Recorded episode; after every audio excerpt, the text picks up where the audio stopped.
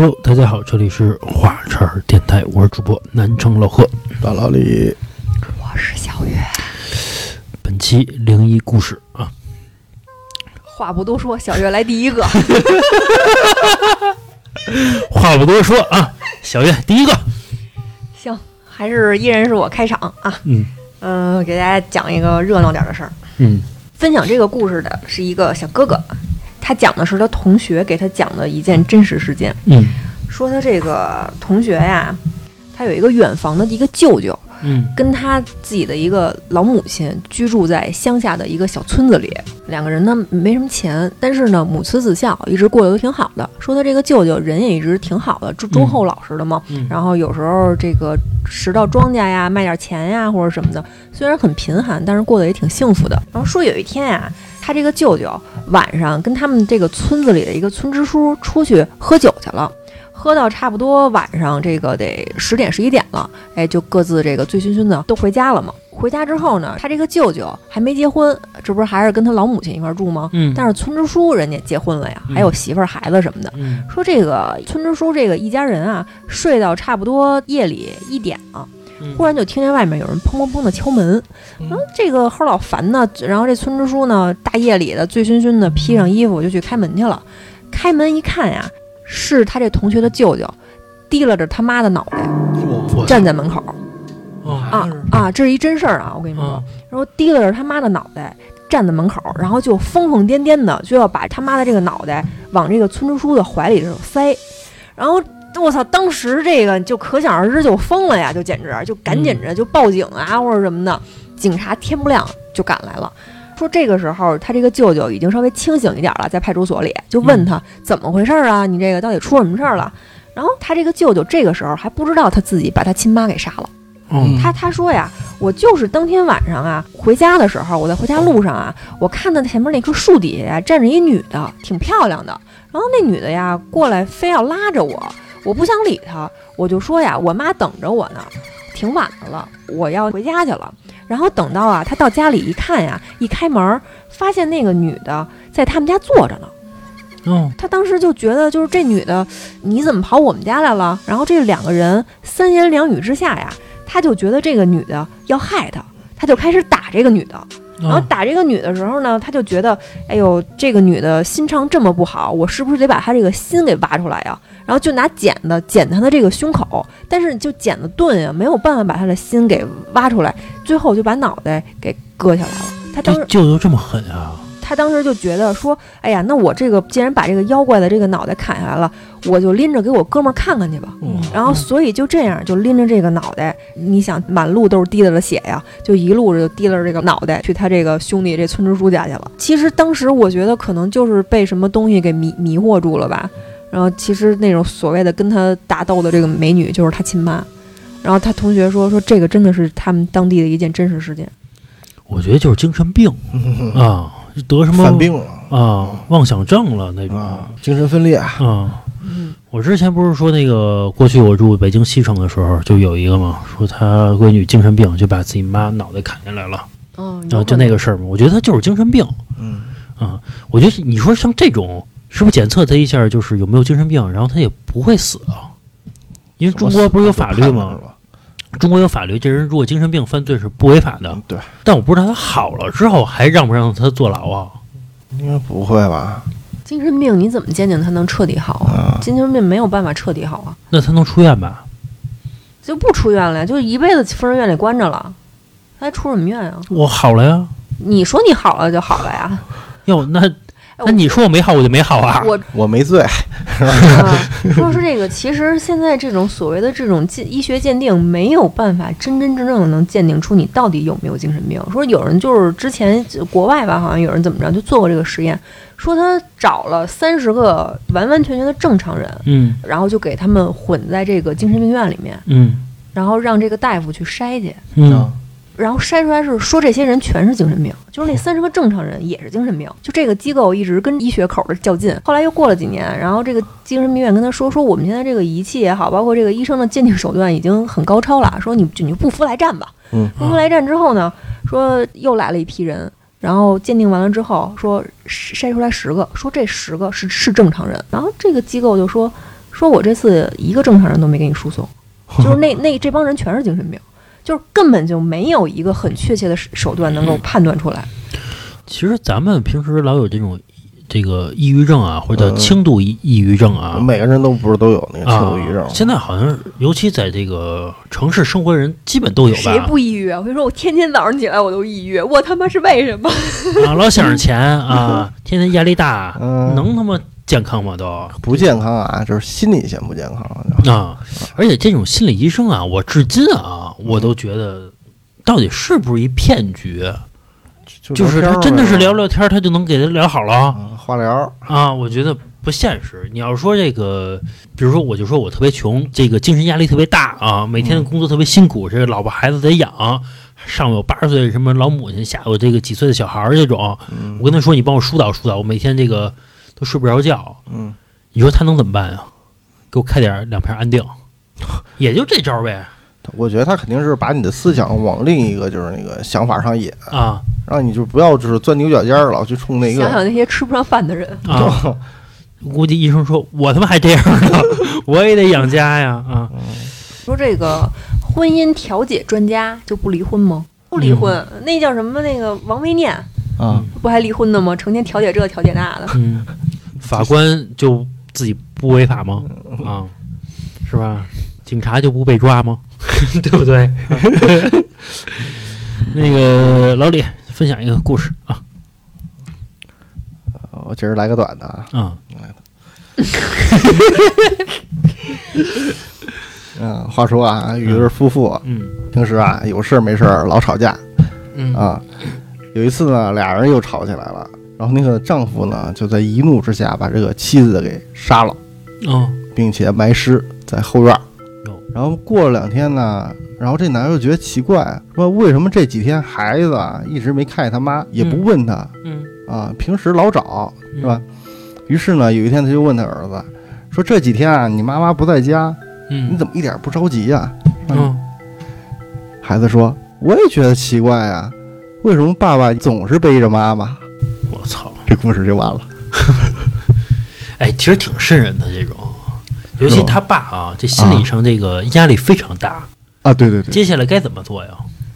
住庙里，是住，庙里也没有办法呀。之前我不是也听过类似的吗？说有、说有一男的老觉得自己这个颈椎疼。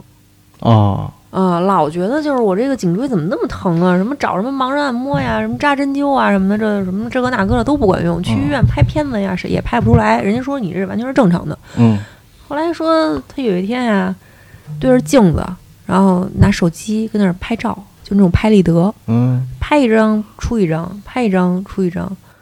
然后出来以后啊，把那拍立得那张出来的照片捡起来一看呀，发现有一女的骑着他脖子上。哎呦，我操！我其实最近这个颈椎啊，就不是特别好我给你拍一张，啊。啊，你有好的时候吗？你可能是游泳累着了。不是我在一年前吧，这嗯颈椎就脖子就不是特别舒服，有时候头晕，你知道吗？就是真的很累啊，神经压迫的。反正就是脖子很不舒服。然后我去医院了，包括照什么那叫核磁啊之类的照啊。找个会看的给你看看吧。然后你听我说呀、然后我就问医生，我说这个怎么办呀？医生说这个因为照核磁还得这个，就是一个人躺着，你进一个大圆筒里边，然后这个这个这就滚去。反正还需要预约，还很麻烦啊。是，然后这个前前后后两个星期才这个拿出片子来，然后找这医生，我说怎么办呀？怎么说他说你啊，这个多放风筝，多游泳 就好了啊。说这个就多抬头，少少低头啊，没让你买个陀螺天天抽去。反正就是这个。不是说那玩意儿治那个肩周炎呐、颈椎病啊。反正啊，这个尤其他们这医生跟我说，说这个颈椎要有有问题啊，嗯，这个尤其在上班族，这个中午睡觉的时候别趴着，你最好仰着的仰着脸睡。你看，就是那个把那个座椅尽量放倒，躺着睡。我仰着睡不着。我也躺仰着睡不着，我就爱趴着睡嗯啊。你说你这个仰着睡、趴着睡啊，忽然想起一事儿。嗯我我我这我一开始啊没琢磨明白，后来我琢磨明白了，说这个之前啊我看新闻说有一个这个小两口儿新嗯装了这个房子，刚结婚嘛，嗯婚房，然后住进去了。住进去之后啊，可能是这个装修的这个质量啊太差了，嗯夜里睡着睡觉呢，就他们这个床头上的这个墙嗯墙体就倒了。嗯啊，然后倒下来之后吧，其实按理说不就砸到他们这个床上了吗？嗯这人可能就是你说砸脸上多危险呀，是吧？肯肯定就出问题了嘛。是啊，结果呀、这俩人啊啥事儿没有，嗯然后说后来就是轻微的这个后背上有点擦伤，嗯有点擦伤呢。然后记者就问他说说那个你们怎么这个墙倒了，你们怎么什么事儿都没有啊？就是后背上有点擦伤。然后这个夫妻俩就说说啊，我们俩呀都习惯呀趴着睡觉。然后我一想，趴谁他妈习惯趴着睡觉啊？我想啊，当时啊这俩指指不定干什么呢，就那他妈。不能都趴着呀，那那怎么也有可哦，也有可能。啊，也有可能啊。我说后边啊，指不定干什么呢。咱们灵异故事啊，嗯严肃点儿，严肃点儿。严肃点儿。我再分享一个故事啊，哎，这个故事啊叫白豆腐。哦，啊，也白豆腐。是一个比较温情的一个故事啊。说呀，这个住在村子的南头啊，有一个老爷子，嗯，就从小啊就就爱吃白豆腐。啊，啊，就是咱们说那个，你知道南豆腐和北豆腐的区别不？北豆腐就比较硬啊，比较粗的那种啊，反正就是小葱拌豆腐那都是北豆腐啊嗯。然后那个特别呀、要吃这个在门口吆喝的那个人的白豆腐啊，嗯，就得吃那人豆腐。老太太买的吧？那不是不是，也是一老头啊，嗯，就是好啊，就爱吃人家那卖豆腐那个的豆腐。就爱吃老头儿豆腐啊。说那个卖豆腐那个的人的那个豆腐啊，在这个老头的嘴里啊，啊，别提多爽口了，啊凭什么猥琐呀？太好吃了，啊，说太好吃了，说这个跟喜之郎似的。这个喜这。说这老爷子一吃啊，吃了这个二十多年啊，哎呦说每天早上啊，就非得吃这白豆腐，就好这口啊。说这没吃白豆腐啊，一天啊都吃不下去啊。啊！要吃了这豆腐呢？啊，吃了这个豆腐呢？明天还得吃。要吃一豆腐啊，就是每天早上这个早饭啊，必须得就是这个白豆腐吃。啊，然后这个一吃啊，就是好几十年。嗯，突然有一天啊，这卖豆腐啊，在一个风雨交加的夜晚啊，突然敲见老这老太太这，突然突然敲见老爷子那门儿。嗯，啊，就是说我给你送豆腐来了。嗯。这老爷子就反正刚睡醒嘛，就是这个大夜早上吃，啊，这老爷子啊，这大晚上刚被吵醒，就说这个迷迷瞪瞪的说你送豆腐，说那你放这儿吧，多少钱呀、嗯说不要钱，说你拿着吧，一拿呀还一大兜子，特别多，说啊比之前啊多特多很多啊。你想撑死我？这然后这老爷子就睡睡觉了，睡完觉之后早上一看一想，他怎么送这么多豆腐呀？嗯，然后自从那个送完豆腐之后，就再也没见过那个卖豆腐的了，因为好几十年了，就朋友了，其实已经是啊。啊，因为天天见面嘛，嗯都已经成为这个老哥们儿了，一直没见着。结果后来这个左打听右打听，说这个卖豆腐的人去世了哎，并且是在他送豆腐那当天晚上去世的，啊，也就是说，很有可能具体时间这个作者没说啊啊，很有可能是在这个送豆腐之前他就去世了，但是也有可能是送豆腐之后啊，咱具体的这个。没这些作者没有描述啊嗯，咱不是为了这个灵异故事啊，就故意说人家是这个去世之后才送的啊，咱不这么说。但是你这个如果说要是在这个送豆腐之前去世了，那就是灵异；如果在送豆腐之后去世了，那就不是灵异。你听我说呀，但是呢，你想想，他平时都是早上去卖豆腐，为什么突然在晚上给他送这个豆腐呢？其实这个很诡异，这个举动啊，也有可能，可能冥冥之中觉得这个每天早上你都会吃我这豆腐，啊，结果这次你吃不上了，嗯是不是有这个觉得身体抱恙那种感觉啊？也有可能啊。嗯，我可得让你一次吃这个豆腐。结果啊，结果这老爷子呢，因为每次这个吃早饭必须吃他们家豆腐，就是吃不下饭去了，时间长了呢，身体也就不好了。然后没过一阵儿，这老爷子也去世了。嗯嗯嗯，豆腐剩吃不了，坏了，吃坏肚子，拉可以，死了。它可以冻起来，冻豆腐。涮涮涮火锅吃。下一个故事不，这故事过了。我觉得这故事还行。我们那个小月再来一个故事。好，我接下来再给大家分享一个啊，嗯呃，这个小姐姐讲的是她自己的一件亲身经历，就是嗯前几年发生的事儿。嗯说她有一个朋友啊，有一个姐们儿，说她这个姐们儿那段时间啊，过得其实特别的不快乐，就是不快乐还是快乐？特别不快乐啊啊！家里出啊啊，家里出了点事儿，说她父母在两年之内竟然全去世了，哦然后又跟这个又发现男朋友出轨，然后又分手，跟男朋友谈了好几年，等于是这个算是至亲的人吧，其实就嗯全都相继的离开他了。嗯没好事儿。对，然后人这个思想啊一偏激就容易走窄了。嗯然后有一天晚上啊，他这个姐们儿就给他打了一电话，嗯说这个说咱俩也认识那么多年了。是吧？我这个最近过得也不太开心，我、嗯我我我也知道你挺惦记我的，我给你打一电话，就是想让你放心，你啊你也甭担心我了，是吧？嗯今天过后我就慢慢就好了，哦是吧？我我就没什么事儿了。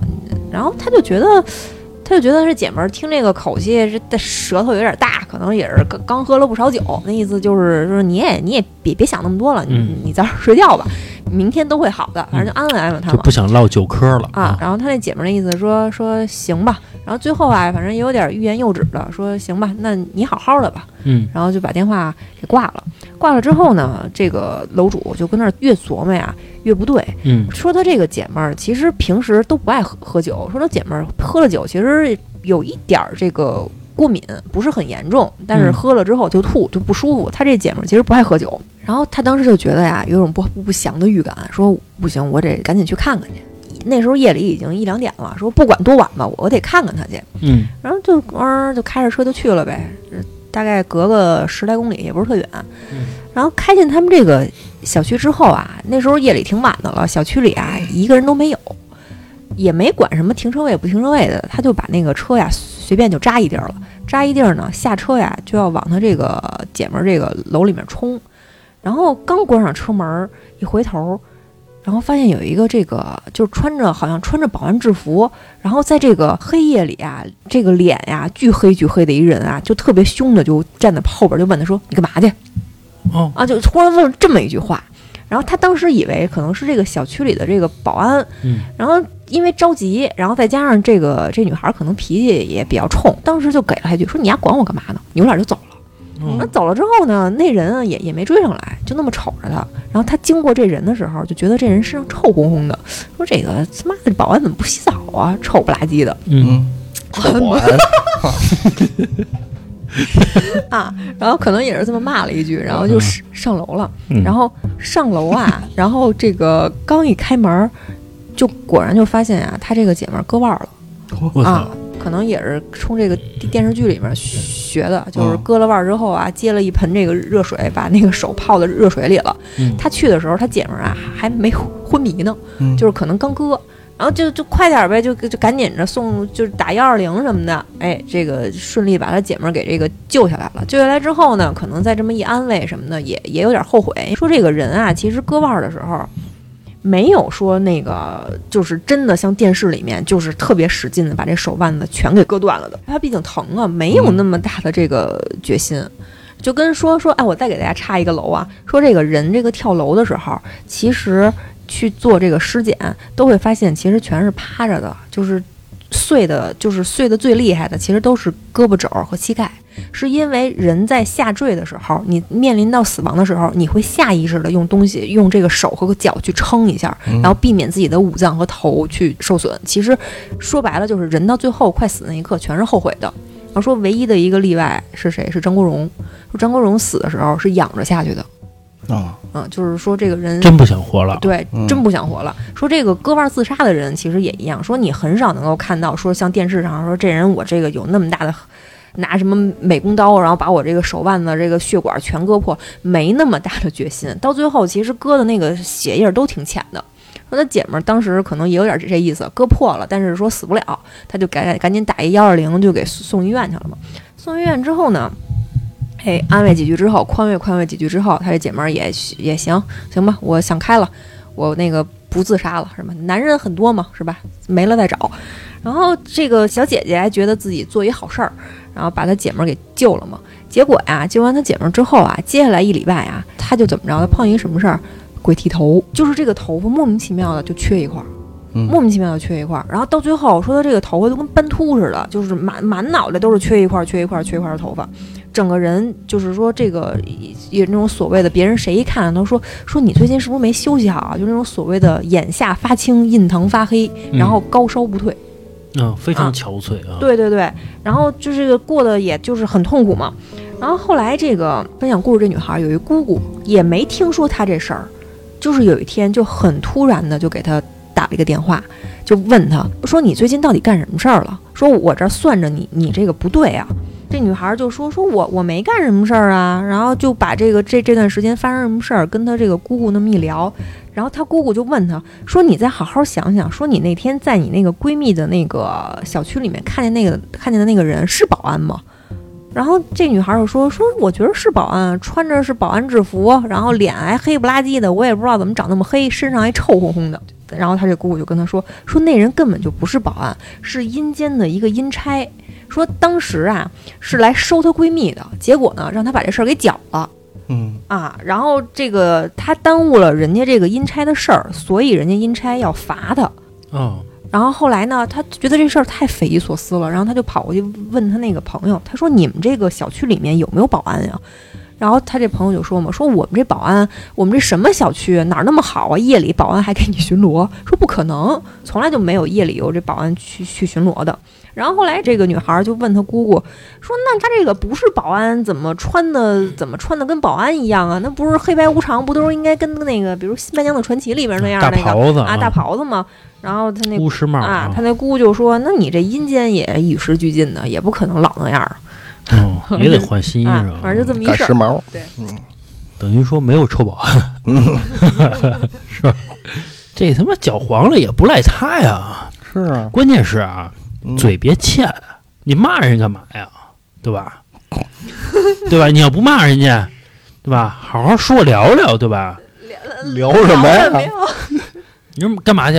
我找我闺蜜去，完了吗？这事儿就你是谁呀？我告诉你，啊，你不是保安吗？我告诉你啊，对吧不？是你你你设想一场景啊，嗯你一回家，一保安问你你干嘛去？我我回我家呀。你会这样吗？你也上来说跟你家有什么关系？你管着吗？你也这样。不是这个，其实我想说一个社会现象啊，其实这个保安这个岗位其实挺不好干的。为什么啊？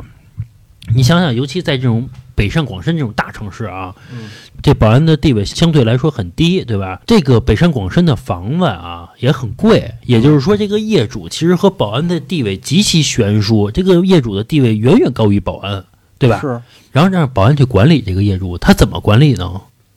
这个业主没有一个服他的，嗯说什么顶什么，说什么顶什么啊，啊你你说他两嘴，你臭保安，啊！上来就骂你，啊 那保安还惹不起他们的一个个是的啊，所以说这个也不好干。嗨谁的社会地位高啊？产品经理的社会地位高吗？不是，人听不懂，你你听不懂。什么那个老李来一个啊！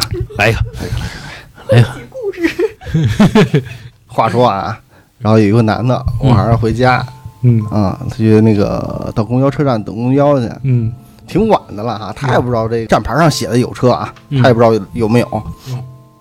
然后就是说在这儿等等吧，等了能有快一个多小时了，嗯然后正准备要走了，哎，突然间发现啊，远处一个公交车过来了。这一上车啊，就发现这个末班车啊很奇怪。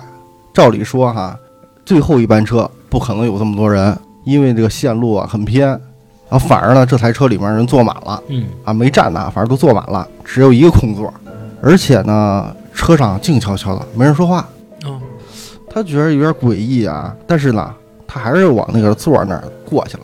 旁边呢是一女的坐在那儿，呃，等他坐下之后呢，那女的小声跟他说：“说你不应该上这趟车有啊。”然后那个人就问为什么呀？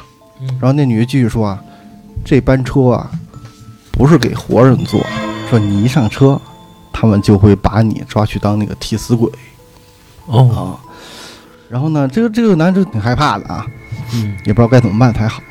然后这时候这女的又说了，说没关系，我可以帮你啊逃出去。哦。啊，还挺好的啊。嗯。然后于是呢啊，就把旁边那个窗户啊给打开了，嗯。说你从这儿赶紧跳下去。啊。然后那个男的挺听话的啊，嗯。直接钻出去了。嗯。当这男的跳出去那一刹那，他发现他这个车其实并没有动。啊啊，还是在那个他等车那个车站嗯啊，念车里头有人在说，怎么能让他跑了呀？然后心想呢，跟这女的道声谢。当他扭头看向这个女的时候，发现这女的冲他笑了笑，嗯，并且说了一句：“这下没人跟我抢了。我操，这故事结束了啊。”对，这老合着这女的也是找呢哈，找替死鬼。等于这也许这女的也跟着他下车了，找他来了。这时候我觉得他应该是已经是成了他的替死鬼了啊，也有可能啊。啊。这有跟那个，有时候我看那个电影里边，经常说是，就是尤其美国爱拍这种片儿啊，就是，嗯比如说一个一个女的，她发现周边人全是鬼，啊，然后后来发现这当这剧情反转的时候，发现其他人都是活人，只有她自己是鬼，经常这种反转啊小岛惊魂吗？啊，大概是这种故事啊。类似于《小岛惊魂》啊，但是我没看过《小岛惊魂》啊，你就是我看的是别的故事啊，但是具体是什么我不告诉你们。你你自个儿留着吧。什么那个小月，她来一故事，行，我再给大家分享一个啊。呃，分享这个故事的这个小姐姐讲的是她自己姥姥的一件事儿。嗯呃，她姥姥就是那种所谓的大神儿、大仙儿，会嗯会算命。然后说他这个姥姥在从年轻的时候眼睛就不好，然后过了四十岁就彻底就瞎了，就看不见了。嗯其实你现在想想，有可能就是因为泄露了天机，嗯然后会得到一定的这个报应。嗯然后说他这个姥姥算命特别神，说这个十里八乡的好多人慕慕名而来，但是他姥姥从来不轻易的去给人家算。如果要是算的话，哪怕是给家里面至亲去算，都要收很多很多很多的钱。他姥姥就说嘛，说这个给人这个算命是遭天谴的，说你们把钱给到我手里，我是为了活下去才算命的，不是说嗯没事儿闲的去给人算。那意思就是说我多收点钱，我能避过这个天谴。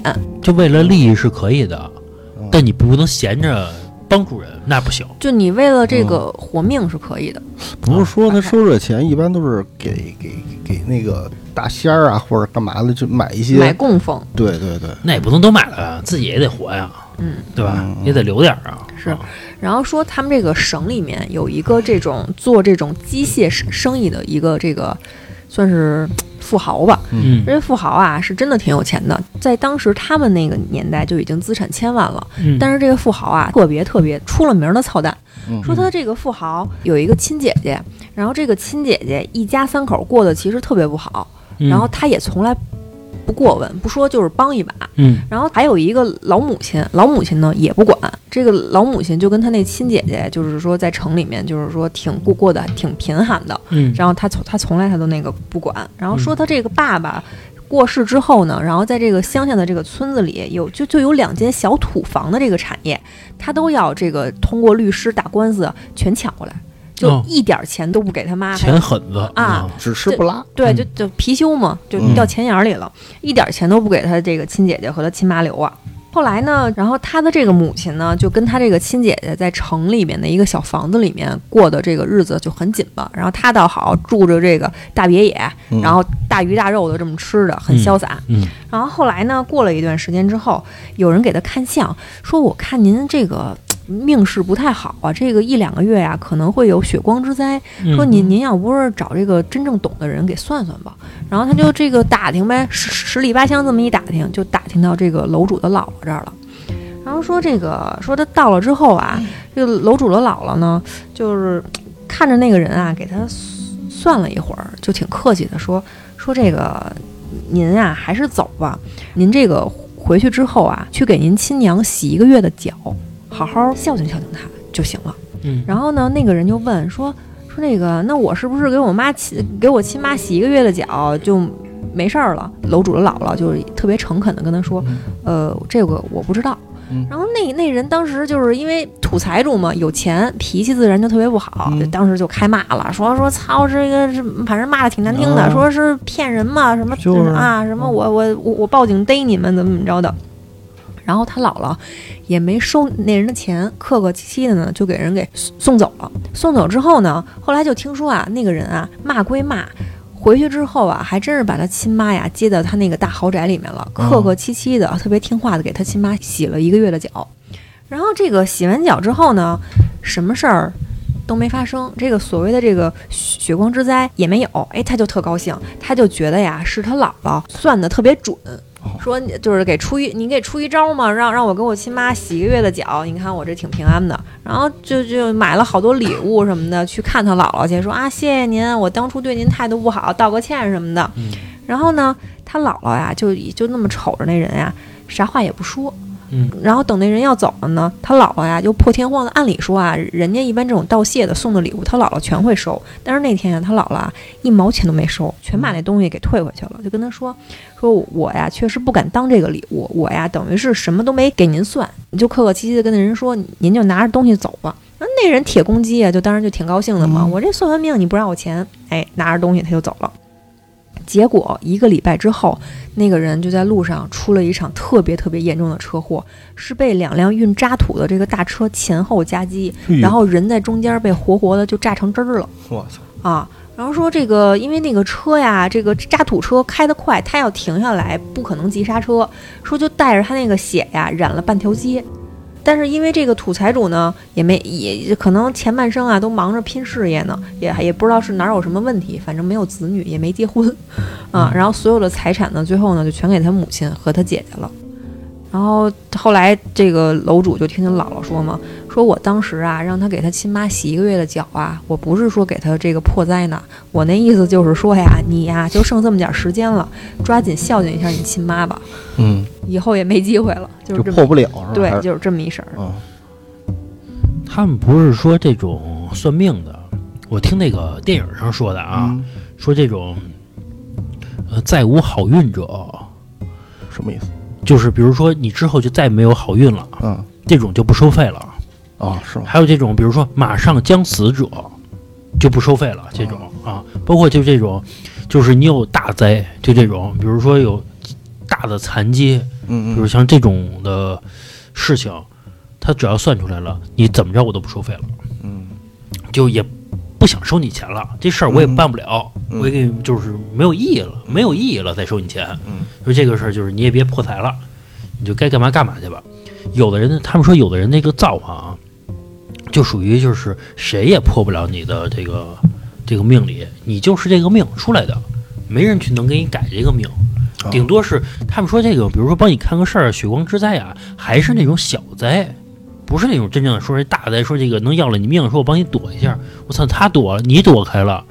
比如说，人说阎王爷这块儿，他这个比如说一天，比如要死十个人，哦啊，你这是你你他帮你躲过去了，就是剩九个了，那谁凑数啊？对吧？你得有人再来凑数啊，就这个事儿。所以说这个事儿就是真正躲不开的灾，你怎么都躲不开了。我姥姥啊给我讲了一个故事，啊说当年啊就是这个这个不是求雨，这龙王来下雨嘛，说 龙王下雨、啊，奶奶哪哪我姥姥啊。你，姥姥哪个年代的？啊，你说我姥说给我讲一个故事，说哦这龙王这个下这个下雨嘛，嗯。说这个龙王下雨的时候呢，他跟那个另外一人打赌，嗯。比如说我是要下这个两万五千个雨点儿，啊。另一个人说就是你敢不敢违天命？嗯说比如你敢下这个两万六千个，或者说两万四千个，嗯，龙王的意思就是我是龙王，谁敢管我？我说下多少点儿就下多少点儿。嗯那人说那你敢你试试啊？结果这个玉皇大帝啊跟龙王下令说你今天你就下两万五千个点这个雨点儿。啊结果龙王为了打一赌啊，就下了两千四百个，也就两万四千个。嗯，跟我说两千四两千五还是、不知道不重要。啊，反正差了这个没按这个玉皇大帝的这个指示去行事嗯，啊，结果给龙王逮起来了。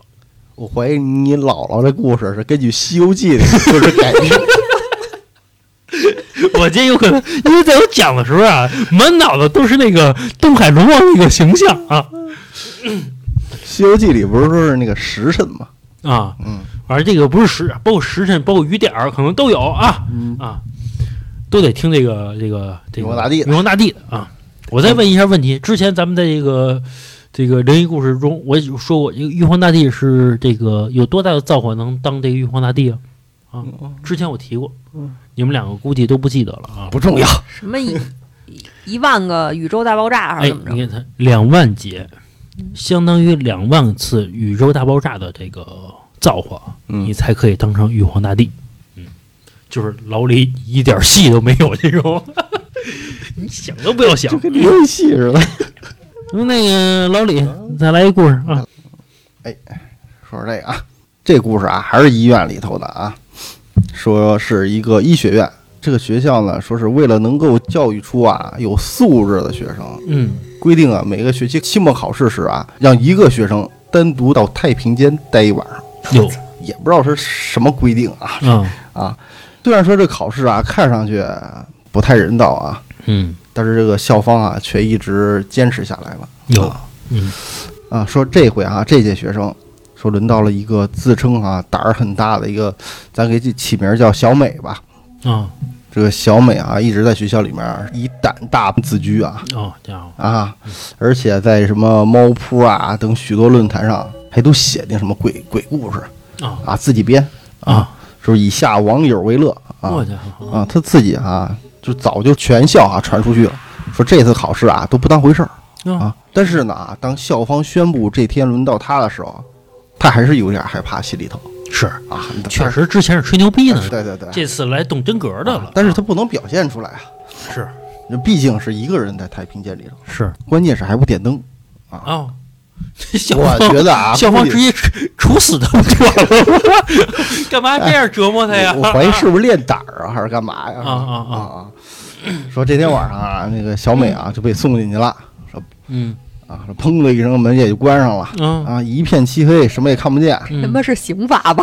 砰的一下就关上了啊。说小美啊，说这会儿剩一个人了，也别装了，嗯自己一个人缩巴着。嗯当他四周看着全是死人是吧？那那这头皮也发麻，是谁谁都害怕。是那会儿啊，过了一会儿啊，哎，月光照进来了啊嗯，借着月光啊，这小美啊，就发现太平间的一个墙上啊，居然有一面镜子哦啊。于是他就过去看一看，照着照着，你想啊，小女孩都爱美嘛，我操啊！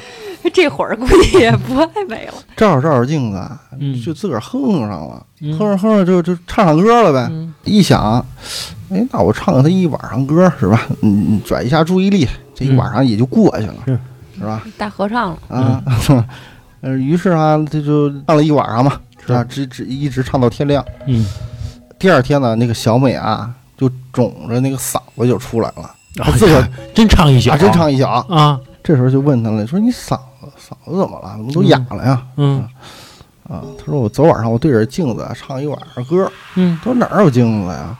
他说太平间里也镜子呀。哎，这时候大大家脸色都变了，然后同学就问他说：“这个太平间里根本就没有镜子。嗯，”这故事就完了。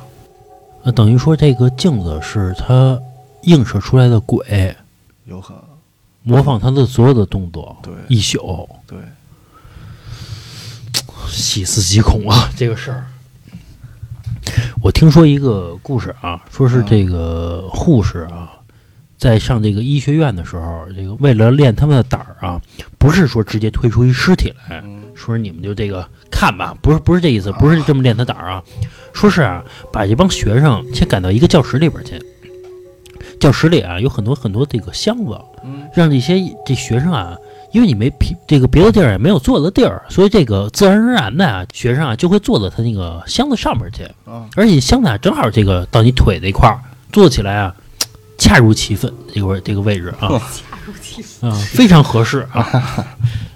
结果这老师就过来了，讲一段话之后，嗯。说大家把这个屁股底下这个箱子打开，然后他们一打开全是白骨。哎呦啊，啊，就是通过这个然后练他们的胆儿。突然间让你看一个什么东西，对对对对，而不是说这个上来推一尸体，因为推上来推一尸体啊，即使你会有瘆得慌的，但是所有人这个都是有有心理准备。呃都有心理准备的，包括这么多人一起看，他也不会有特别害怕的事儿，他只是觉得哎有点恶心或者有点反胃这种。但是比如说你和这个箱子接触很长时间了，你在上面还比如说聊天啊什么，这个这个很放松的状态，突然你发现我操。我这个做的这个箱子里边全是白骨，或者说是人体的器官，嗯就会变得这个很恐怖，是这么着。这能反映出一个人的第一反应，是吧？对对对，这么着慢慢练他的胆儿。他想的是，哎，就这么突然的一下，我都不害怕了，那之后的事儿可能我也就没那么害怕了。嗯啊，大概这是我听说的啊，因为我也没读过医学院啊。什么那个小月，再来一故事。行，她讲的是是自己就是上大学的一件经历。这是一女孩儿啊，嗯，小姐姐，她读的也是医学院。哟，然后，但是她的这个医学院呢，不是说这个这个这个做手术的，然后包括护士什么的，她不是这种，她是制药的，她是学药药剂的。嗯然后对，经常比如说要去要泡在实验室里啊，什么实么验室里做实验，对对对，做个实验什么的，看看细胞什么的。然后说这个有一年马上快到暑假了，就是期末之后嘛。然后他那个时候已经是考到这个本学校的这个研究生了。然后当时呢，很多的这个学生已经这个期末考完试都已经那个回家了。嗯然后导师把他和另外一个女孩儿给留下来了，那意思就是说说那个你们两个要是没什么事儿啊，晚走个一两天，帮我加个班儿做个实验什么的。然凭什后么呀？不是不是导导师让着班儿做做实验，比如说出论文什么的，署他们俩的名儿，这对他们是好事儿。这个学生也愿意。不需要。咱顺下说下去 哈。哎哎，嗯，然后说这个他们两个就想着就是行吧，那就这个加班加点儿的是吧？我把这个实验给出出来。嗯然后说有一天啊，大概是都已经快这个夜里十点十一点了。对于嗯这你要是在这个上学的这个学校而言，实验室要是说十点十一点，其实就早空了嘛。嗯然后当时他们那个因为实验室是那种老楼，嗯，就是咱们经常能在电视上也能看到那种，就外边爬了好多什么那个爬山虎、嗯红砖楼那样的啊，特别特别老的那那种楼。说那玩意儿招蛇，哦，是吗？是吗？嗯，那个我不知道。然后就是，然后说这个他们俩就在这个实实验室做实验嘛，然后就剩他们两个人了。然后做着做着实验吧，然后分享故事这女孩啊，可能坐的时间有点久，说这个腿有点不舒服，我说起来溜达溜达吧。嗯然后溜达着溜达呢，就到这个窗户边了。嗯然后因为当时是快到快到寒假了嘛，是冬天，然后窗户也没开着，就关着呢。窗户也挺亮的嘛，他们这个擦也挺干净的，然后窗这个屋里头还开着灯，他就透过这个，他就透过这个窗户啊，嗯。是这个反射是能看到这个他们这实验室的景象的。嗯。然后他就发现啊，本来在他身后做实验的那个同学看着他，就是面目很狰狞，然后勾起一丝诡异的笑。然后他当时以为自己看错了，是不是就是这个玻璃，比如说这个哪儿花了一块儿，然后有这种扭曲，哦然后显得这个人很吓人啊。然后他就，然后他就又又离近了，仔细看了看，呃然后发现他那个同学就是在他身后看着他，看着他的背影，对他特别诡异的笑。嚯然后他就吓坏了，然后立马就把头扭过去了，然后发现他那同学呀啥事儿都没有，就是人家老老实实的跟那儿算这个数据呀，然后记录这个实验呢。然后他就想，那是不是我看错了呀？比如我这个做了一天实验，然后对我这累的嘛。然后他就说说那我再看一眼吧，然后又把脑袋扭过去了，然后他就发现，然后这回从这个玻璃里面看见他那个同学披头散发的，像吃了摇摇头丸一样，一直在摇摇着脑袋，一直在摇。然后他就，然后他当时我操吓坏了，然后再一扭过脸儿去，发现他那同学还是在就是照常的做着实验。然后当时这个小姐姐呀、也是二话没说，说说我去个厕所啊，然后拿上书包就就走了。嗯然后走了之后呢，打那之后，他就给他那个导师发了一信息，说我最近啊家里面有有点事儿，您这个实验呀，我就只能等到这个寒假回来之后，我才帮您做了。然后他嗯导师那意思说，那行吧，那咱就假期之后咱再说呗。也就是说，经过这件事儿之后，寒假之前就没有再见过他那个女同学了。等到再听到这个女同学的事儿，是寒假回来之后听其他同学说的，说他这个女同学在回家的这个途中出意外了，就是嗯，可能是碰着什么劫财劫色的，反正发生了一些很不好的事儿，嗯然后就疯了。说这个人就真的就是他爸妈，就是直接就是反正很憔悴的就给他办了这个退学的这个手手续。说的这个这说的这同学到现在就一直在老家疯着，哦，就是这么一个故事。说他可能是就是提前在这个玻璃里面看到了他的这个同学的结局。特异功能，嗯，他们说这个家里边要有一个傻子，其实没什么事儿；说家里要有一个疯子，其实特别不好。嗯，是吗？嗯因为疯子呀，有时候他是有智力的。啊，对，他挺吓人的，傻子他可能什么都不知道。你想，我们这个疯子，也许他真的能看见什么东西，就是他其实是正常的，这是时好时坏，或者你能想过，他其实是正常的，嗯。因为他看到了咱们看不到的东西。哎呦对，也许是咱们不是正常，因为咱们看不到很多东西，所以咱们觉得他疯，我看新闻你想上，过这逻辑我看新闻上啊不是说嘛，有一男孩儿，就是说也是在这种偏远山村里面，所有人都说他是疯子，然后他的整个这个表象也跟疯子一模一样，但是啊，给他测智商一百六，他智商是非常非常高的。说不通。嗯嗯，啊，但是啊，你想啊，如果是顺着电影的方向来说的话，嗯就是他提前走的那同学，嗯，肯定要设定他是一个被药物置换了的一个人，对不对？那有可能，嗯他才会看到那种景象，嗯，对对对是吧？对嗯，要不然就他就吃精神有问题了，对，对到最后得吃点什么药才能是他的怎么怎么样问题了，就是啊？对对对对嗯，这个中国这个电影啊，这个哎，咱就不多说了。对，反正最后总归这个都是精神上出现问题了啊。对对，啊，那个小月再给我们讲最后一个故事。啊行，我再给大家讲最后一个故事啊。讲这个故事的这个是个女孩儿，然后这件事儿呢是她是她妈给给她讲的。她妈呀，呃，跟她爸离婚了，但是呢，这个这个这个这个女人当自强嘛，后来嗯下海经商，这个过得也非常不错。女强人，对啊女女强人那一挂的，嗯然后带着这个分享故事这女孩呢，母女俩生活的也特别好。嗯然后说她这个，他他妈这个下海经商呢，就认识了一些这个生意场上的朋友，嗯然后可能像他们这种人啊，慢慢的呀，就都有点信这种风水啊，包括这种这种命理这一块儿的。嗯，说他们听说呀，某个地方有一个大师算的特别灵，有一有一次他妈呢就带着他的一个生意场上的一个朋友。一个男的和另外的几个人呢，就他们好像是要一块儿承包一块地，然后可能要请这个风水大师给看一看。嗯，算一算。然后见了这个大师之后啊，哎，大家聊聊的就挺投机的嘛，一块儿吃个饭什么的，也挺快乐的，嗯聊的也挺好的。聊着聊着呢，就聊到了这个孩子的问题上。嗯然后跟他妈一块儿去的呢，有一个这个生意场上的一个叔叔吧，比如我们就叫他李叔叔。嗯然后李叔叔呢，就跟这个饭桌上的人就说嘛，说啊，我我现在呀有一对儿这个双胞胎，都是儿子，哎，这俩孩子也特懂事儿，哎，很可爱，感情也特好，从来那个不打架，真是让我们挺省心的。然后呢，这个大师就看着那个李叔叔就说说您这个第一个孩子是个女孩儿吧？然后这个他妈一听就觉得，哎呦，坏了，这个大师算的呀不太灵。啊，这个这李叔叔其实就是这个俩儿子呀，哪有女儿啊？嗯然后果然，这个李叔叔就跟他说嘛，说说大师，您看您这个这块儿，您这算的就不太准吧？说我呀就是两个儿子，没有女儿。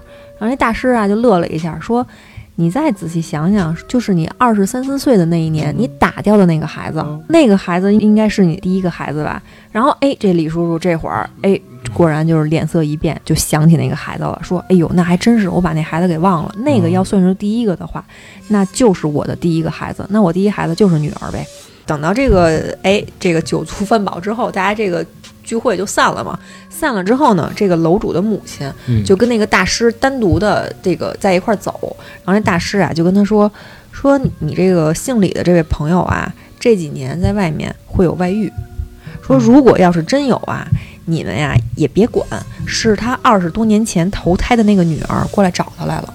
啊，哟，啊，然后呢，这个说，如果说这他这几年要是没有啊，那可能就是我我这个算错了，嗯，你可能是没到时候，对你们也别往心里去。然后最后就跟他说说，还有啊，你跟他老婆呀提一句，说有什么事儿啊，咱这个岁数啊看开点儿，可能拖一段时间之后就过去了，凡事都没有想的那么糟，千万别寻死。嗯跟楼主的母亲说了这么一句话，然后他妈听了这话，当然肯定还是这个，可能想到自己婚姻也挺不幸的，当然这个心里头还是挺不舒服的。嗯然后后来这个，呃，过了一段时间之后呢，他就正好去北京了，然后去去北京呢，就找这个他的这个生意场上的伙伴，就这李叔叔，嗯以及这个李叔叔的妻子又一块儿吃了顿饭。吃完饭之后呢，他就跟这个私下里啊，就跟这个李叔叔这个妻子啊，就跟那儿聊，就说说这个，说你看这个老李啊，这都五十五十多岁了，真的还是打扮的还挺精神啊。这个不像这岁数人，你这就开玩笑似的说嘛，说那个你可得盯着紧点儿啊。他那么能挣，然后长得又挺帅的，这个肯定好多这个小丫头想扑他嘛。嗯然后呢，这个李叔叔这个媳妇儿啊，也他妈挺淡定的，就说呀，说这个家早他妈有了，嗯 啊，就就说嘛，说嗨是说这说这年月呀、这个人啊，做做人都是挺没底线的。然后这个楼主这母亲一听这话，肯定就是话里有话嘛，嗯就紧接着就就就劝他说：“你听我的啊，说这个咱这个不管发生什么事儿，你呀、都是这个老李啊最爱的太太，是吧？你们这还有两个儿子呢，什么有有天大的事儿啊，咱可别这个想不开。”然后这个李叔叔这媳妇儿，哎，听了以后就意味深长了，就跟他说：“说你是不是听到什么了？”然后他他这楼主这母亲就说说啊，那没有，我就是看他这个看这个老李挺帅的，说让让你小小心点儿。然后这个李叔叔这媳妇儿跟他说说你啊也不用劝我，这个傻方法呀，我我我其实全都用过了，我现在呀也看开了。现在这个老李呀也算是回到我身边了，跟那个二十多岁的小丫头啊也没什么来往了。说他也跪下求过我啊，说这个看在儿子的份儿上，让我这个原谅他。然后我们俩现在呀也算是没事儿了。然后这那这个楼主这母亲一听这话，那肯定就是当初这个大师算的还是挺准的，等于是当初堕胎的那个女孩真的又投胎过来找他了。不是说这个女儿都是前世的情人吗？嗯，可能真的是有点这种因果循环的道理。是，嗯就这么一个故事。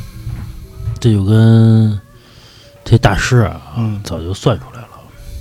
当然啊，咱们也能想到，这男的啊长得还不错，打扮也挺精神的，呃，再有点钱，二十多岁的女孩肯定扑他呀，嗯，这个还用想吗？人家说别干扰人俩人的事儿，不是不是，他说的不是 不是，他是跟这个楼主的母亲说 说你们不要去管这件事儿，没有说不让他媳妇儿管。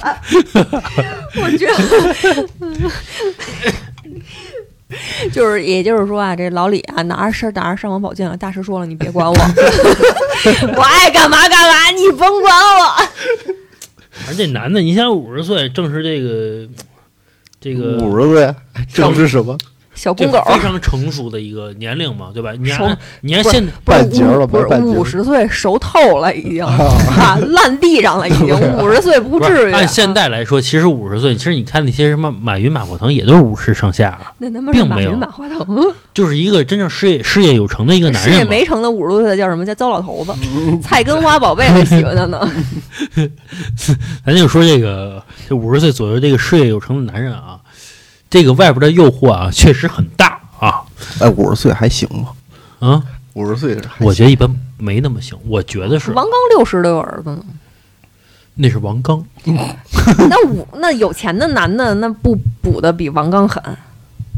王刚我不知道人都有多少多有钱啊，嗯，不是老李的意思是那方面行不行，与是精子质量是无关的。